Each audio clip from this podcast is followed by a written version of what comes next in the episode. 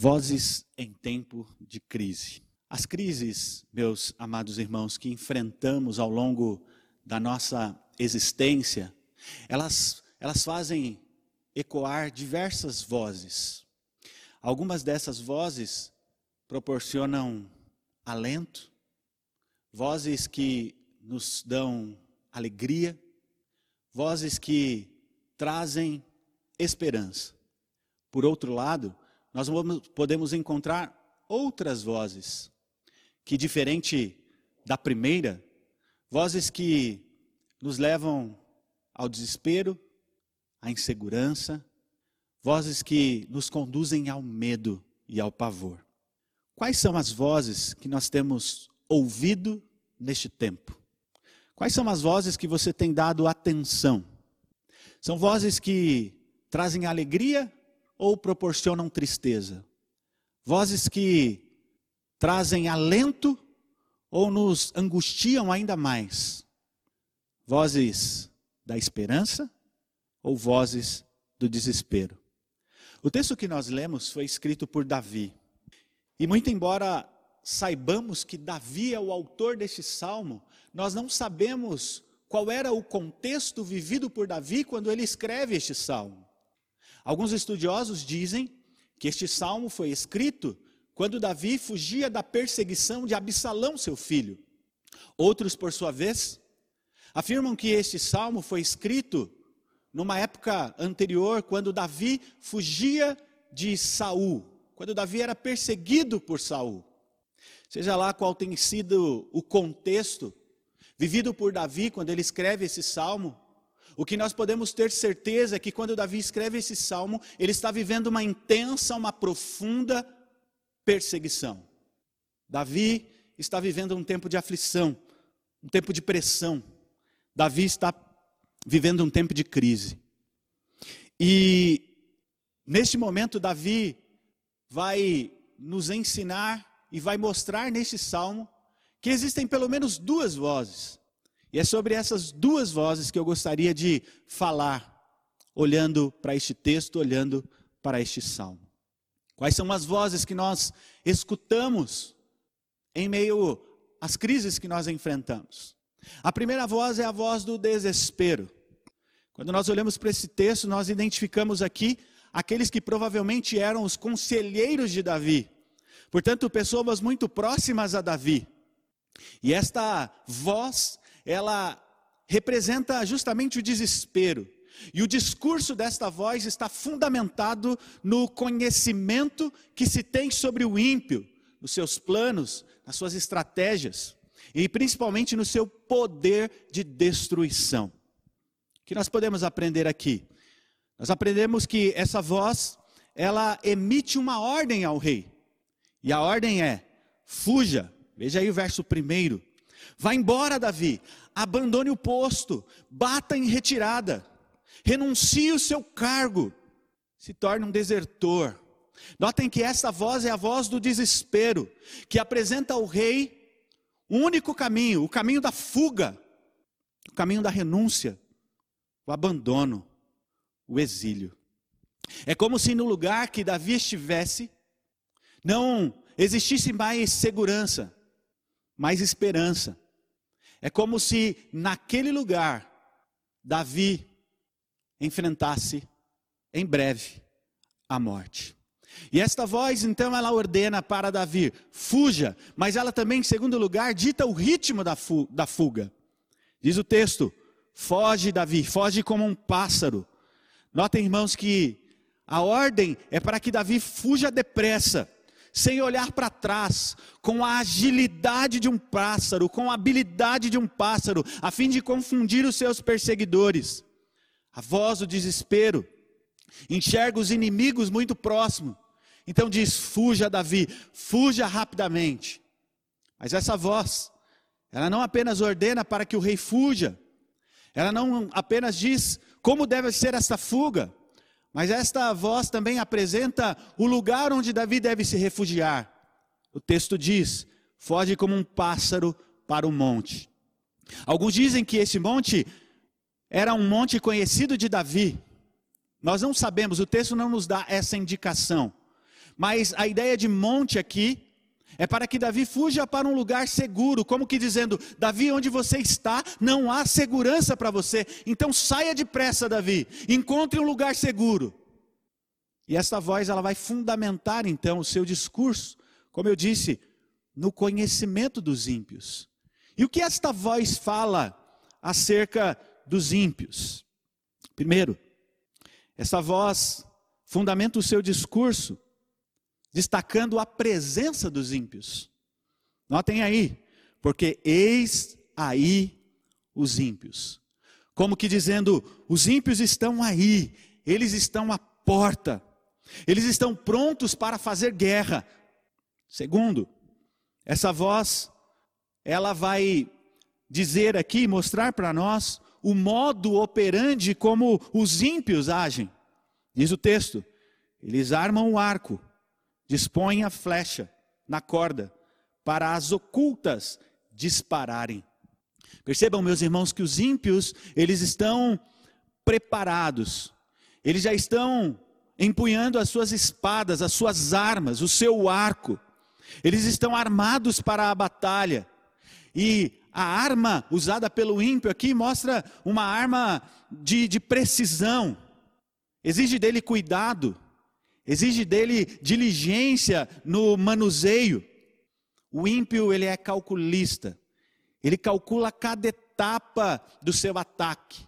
Ele pega o arco, ele arma a flecha, mas o texto vai nos mostrar também que ele é audacioso, astucioso. Ele dispara as ocultas. Eis aí então Davi os ímpios. Terceiro lugar, nós aprendemos que a voz do desespero vai falar acerca do alvo dos ímpios.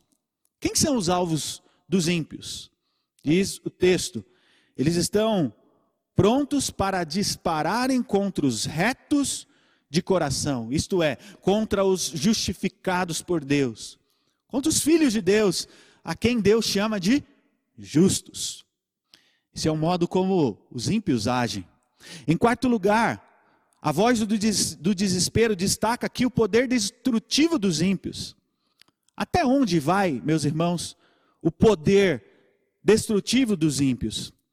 Ao que parece, os conselheiros de Davi entendiam que os ímpios poderiam destruir aquilo que existia de mais fundamental na sociedade. O versículo 3 diz: Ora, destruídos os fundamentos, o que poderá fazer o justo? Então, os ímpios, com sua maldade, podem destruir até mesmo os fundamentos de uma sociedade, de um reino e de uma nação. E se esses fundamentos forem destruídos, o texto diz o que poderá fazer o justo. Nada. Absolutamente nada. Quando os fundamentos são desfeitos, nada subsiste, senão um monturo sobre o qual nada fica de pé. Então, esta é a voz do desespero. As vozes do desespero, os arautos do caos, fundamentam todo o seu discurso naquilo que o ímpio pode fazer, nas suas estratégias e no seu poder de destruição. E essas vozes então chegam diante de Davi e dizem a ele: Davi, você precisa fugir, não há mais nada a fazer, não há mais esperança. Esta é a voz do desespero, irmãos. E eu creio que a mesma experiência vivida por Davi tem sido a experiência vivida por nós no nosso tempo. Nós temos tido que lidar com a voz do desespero nesses dias. Em tempos de crise, é comum nós encontrarmos aqueles que espalham o medo, que disseminam o desespero, a insegurança. São aqueles que dizem não tem jeito. São os mesmos que dizem acabou. Não há mais solução, o mundo está perdido, não há mais o que fazer, o barco vai afundar. Comamos e bebamos, porque amanhã nós morreremos. Esta é a voz do desespero. São homens que não conseguem enxergar além das crises. São homens que não conseguem enxergar, enxergar acima das crises. os arautos do caos, os pregoeiros do desespero, os atalaias da confusão que disseminam o medo. Você os conhece? Quando nós olhamos para a Escritura, irmãos, nós encontramos na Escritura exemplos de pessoas que agiram desta maneira. E eu quero destacar duas dessas pessoas. Primeiro, a mulher de Jó. A Bíblia diz que Jó estava vivendo em meio a uma crise, uma, da mais, uma das mais profundas e interminadas crises. E num momento de desespero, de dor, a voz da incredulidade que leva ao desespero, diz a ele: amaldiçoa o teu Deus e morre. E quantas pessoas no nosso tempo, irmãos, não estão disseminando esta, esta palavra? Quantos não têm levantado esta voz nos nossos dias? Como que dizendo: amaldiçoa o Deus de vocês, não há mais esperança. Quantas pessoas não têm dito nos nossos tempos: onde está o Deus de vocês? Que resposta nós damos a essas pessoas? A Bíblia diz: no céu está o nosso Deus, e tudo faz como lhe agrada. Assim diz a Escritura, assim diz a palavra de Deus. Onde está o, o seu Deus? Jó capítulo 35. O nosso Deus está inspirando canções de louvores para que sejam cantadas na noite. Onde está o teu Deus? Nosso Deus está preparando o mundo para o dia da vingança do seu filho. Mas em segundo lugar, eu quero destacar um outro exemplo. A Bíblia fala a história de um profeta. Um profeta que orou e não choveu. Um profeta que orou e levantou o filho de uma viúva. Um profeta que, de maneira extraordinária, viu a ação de Deus destruindo profetas falsos, profetas de Baal. Mas esse profeta ele é desafiado por uma voz a voz da morte, a voz da perseguição. E nesse momento de crise, ele vai para um deserto e ele mesmo, na solidão do seu deserto, diz ao Senhor: Basta, toma agora, ó Senhor, a minha vida, pois não sou melhor do que os meus pais. O profeta foi a voz do desespero, abrindo mão de um profícuo ministério, desistindo da própria vida em tempos de crises, a voz do desespero, ela se levanta. E eu pergunto a você, querido, qual a voz você tem dado atenção nesses dias? Qual voz você tem sido nesses dias? O Salmo 11 nos mostra que existe uma voz, a voz do desespero, a voz que espalha medo, a voz que propaga a destruição e a miséria. Mas em segundo lugar, eu quero destacar uma outra voz, a voz da esperança. Esse salmo nos faz ouvir esta voz. Uma voz que, diferente da primeira, não vai espalhar o, o caos que leva ao desespero, mas é a voz que anuncia Deus, anuncia o Senhor em quem nós devemos depositar a nossa fé, em quem devemos confiar a nossa alma, a nossa existência. Essa voz nos faz olhar para Deus e não para as crises, olhar para o Senhor e não para as circunstâncias. Que voz é esta? É a voz da esperança, é a voz do salmista, é a voz de Davi, é a voz daquele cuja fé está centrada em Deus. É a voz daquele cuja fé está centrada no Deus da aliança. É por isso que Davi chama o Senhor cinco vezes de Senhor, caixa alta, o Deus da aliança, Yahvé o Deus que se relaciona com Ele. Quando nós olhamos para esse texto, nós percebemos que esta voz, diferente da primeira voz, que tem o seu discurso fundamentado no conhecimento do ímpio, esta voz, a voz da esperança, tem o seu discurso alicerçado no conhecimento de Deus. E é bom que se diga que o conhecimento de Deus, o conhecimento verdadeiro, é um conhecimento que abarca três níveis. Primeiro, nível cognitivo. Segundo, o nível relacional. Terceiro, o nível afetivo. Aquele que conhece a Deus verdadeiramente, sabe quem Ele é, Aquele que conhece a Deus verdadeiramente se relaciona com Ele e se relaciona de uma maneira afetiva, amorosa.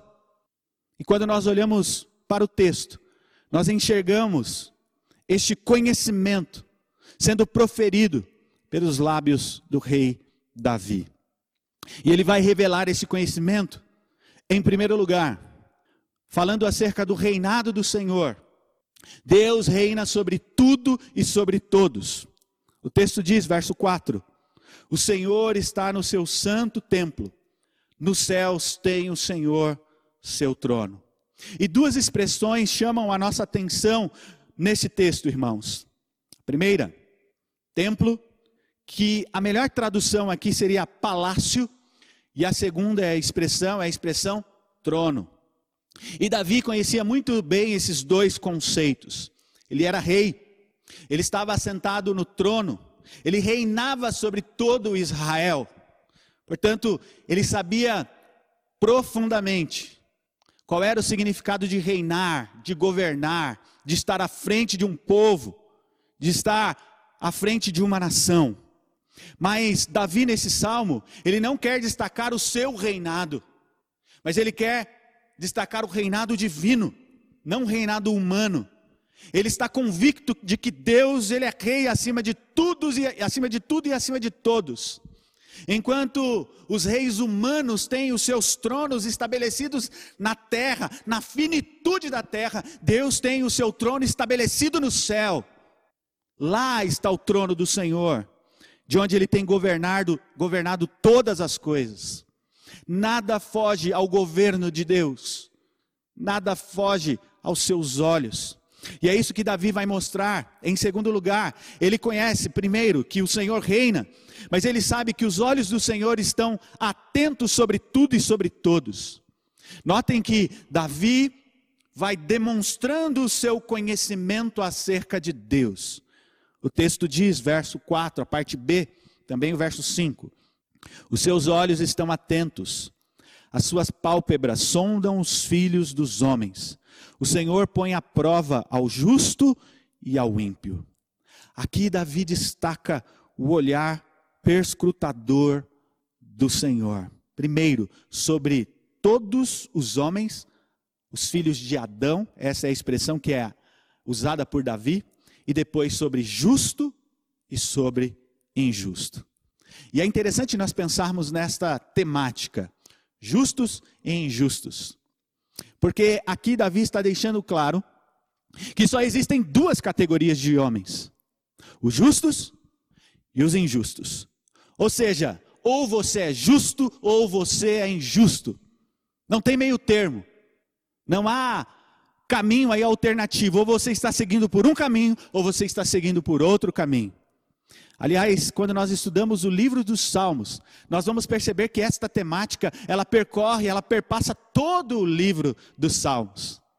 Se nós olharmos, por exemplo, para o Salmo 1, nós vamos perceber a, o, o claro contraste entre justos e injustos. Na perspectiva do Salmo 1, quem é o justo? O justo é aquele que tem prazer na lei do Senhor e na sua lei medita de dia e de noite. O justo é aquele que é como árvore plantada que no devido tempo dá fruto. O justo é aquele que tudo o que faz é bem sucedido. Por outro lado, os ímpios são como a palha que o vento dispersa. O ímpio, na perspectiva do Salmo 1, ele não prevalece no dia do juízo, e o seu caminho perecerá. Mas, voltando ao Salmo 11, nós percebemos que Davi, ele não apenas, melhor, o Senhor não apenas contempla todos os homens, justos e injustos, mas ele também prova justos e injustos. E nesta prova, neste teste, um é aprovado e o outro é reprovado. Os justos são provados pelo Senhor, mas como nós temos aprendido, a provação na vida do justo serve para aprová-lo. Tiago vai dizer que junto com a aprovação vem a perseverança. Nós somos aprovados. O ímpio, no entanto, ele é provado para a destruição. O Senhor prova o ímpio para destruí-lo.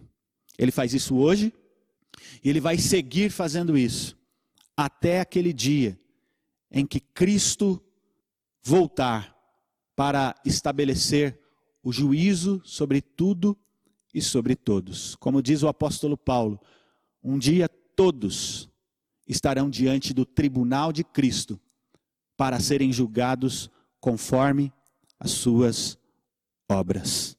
Então, Davi revela o seu conhecimento de Deus. Mas, em terceiro lugar, ele vai revelar esse conhecimento dizendo que Deus odeia aqueles que amam a violência. Veja o texto, verso 5, parte B. Mas ao que ama a violência, a sua alma o abomina. Ainda hoje, muitos afirmam conhecer um Deus de amor. Baseados nesse discurso, não poucos chegam até mesmo legislar em prol de uma vida de pecados. Contudo, quando nós olhamos para a Escritura, nós vamos perceber que esse discurso, que esta afirmação de que Deus é amor e ponto final, ela é falaciosa, ela é mentirosa, ela não é verdadeira. A Bíblia fala de várias coisas que o Senhor abomina. Provérbios capítulo 6, versos 16 a 19. O Senhor fala de sete coisas que, os, que a alma do Senhor abomina. Sete, diz o texto, sua alma aborrece. E a última, a sua alma abomina. Olhos altivos, língua mentirosa, mãos que derramam sangue inocente, coração que trama plano iníquo, projetos, pés que correm é, para o mal, testemunha falsa. Quem semeia contenda com os irmãos. São coisas que o Senhor odeia, são coisas que o Senhor abomina. E quando nós olhamos para o texto, nós percebemos Davi revelando esse conhecimento. Eu sei que Deus odeia o perverso, aquele que ama a violência.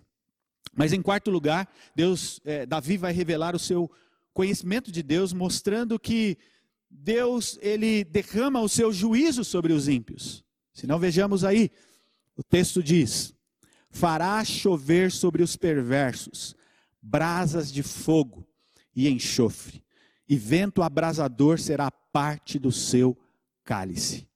Observem, meus irmãos, que para falar sobre o juízo de Deus, Davi vai usar aqui três figuras, três imagens, que são imagens interessantes.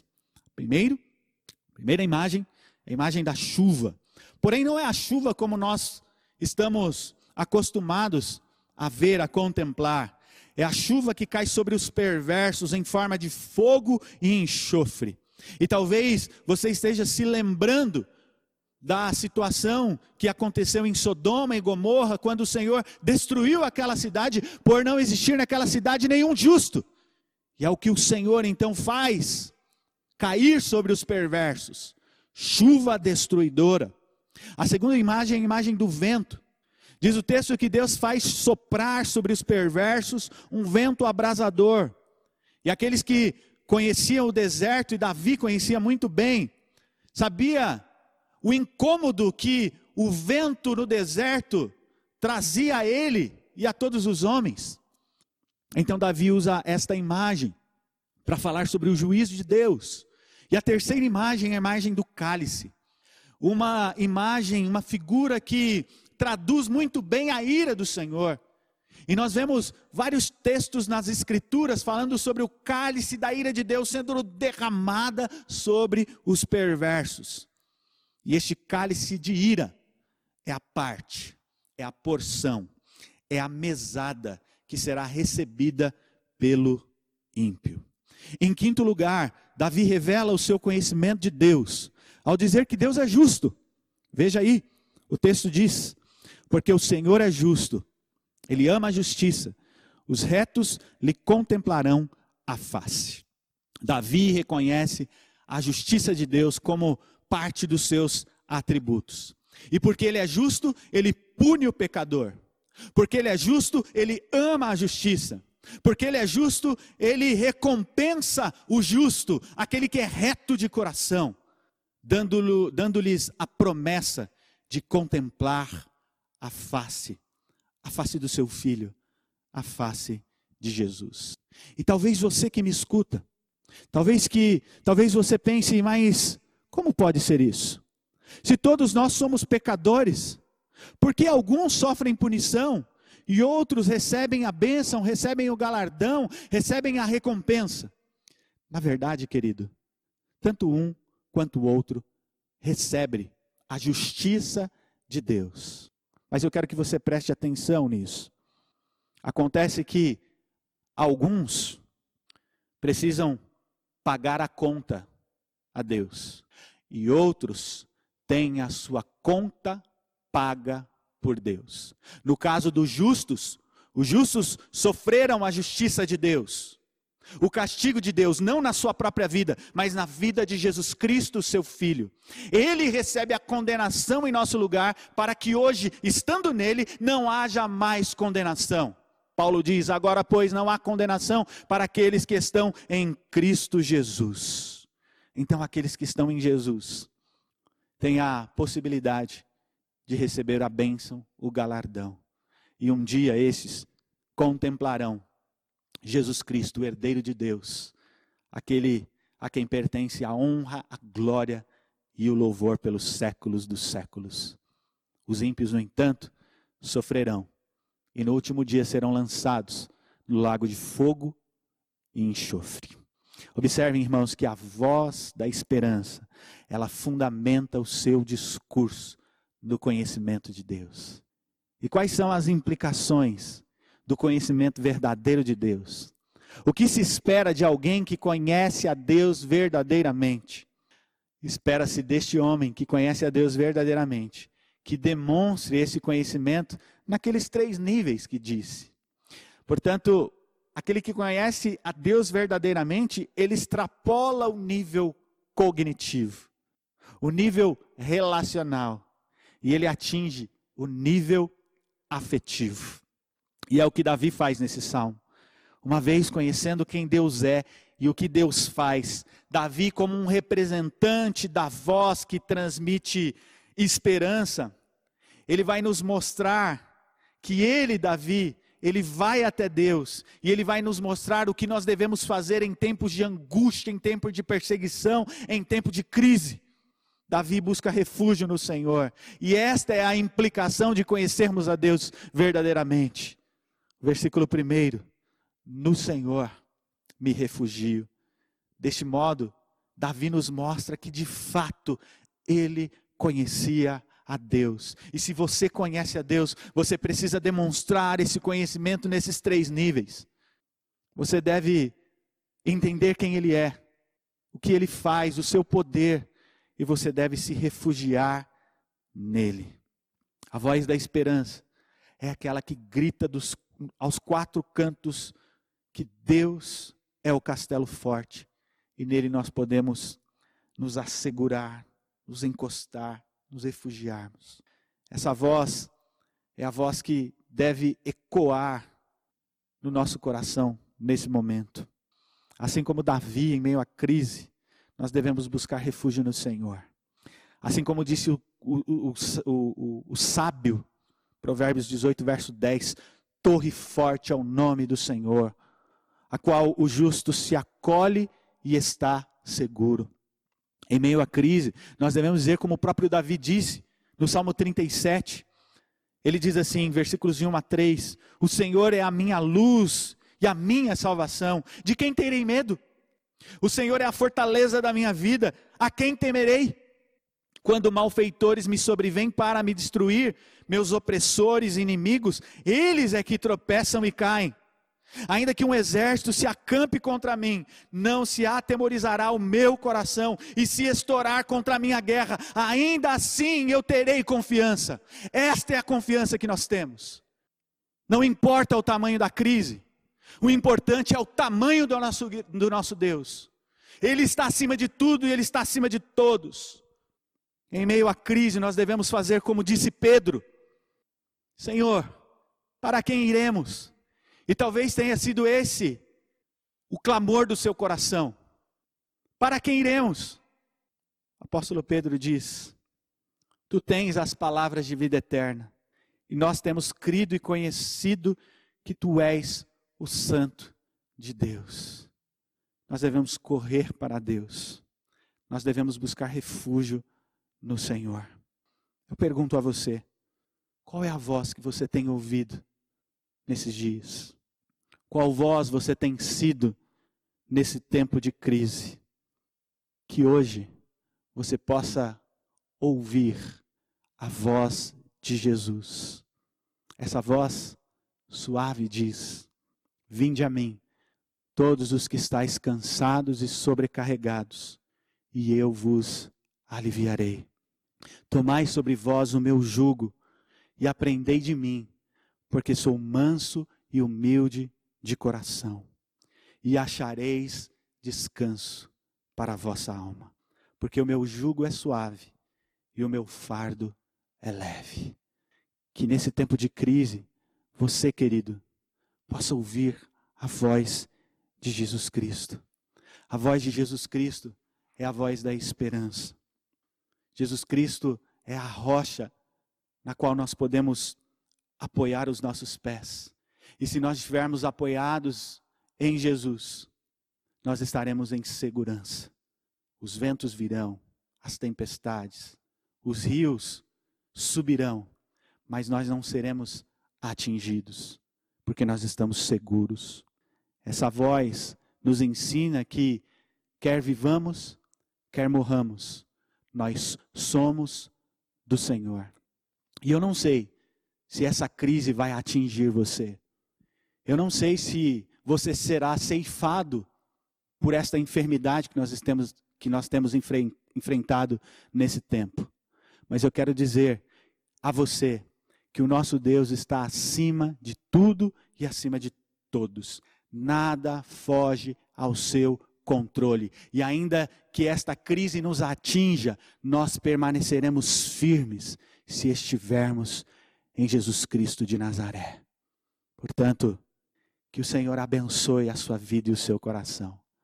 E que você seja a voz que transmite esperança, que transmite alento, que produza alívio, refrigério para a alma, paz ao coração. Ouçamos a voz do nosso Deus, porque a voz do nosso Deus é aquela voz que aquece, aquece o nosso coração. Que o Senhor abençoe a sua vida.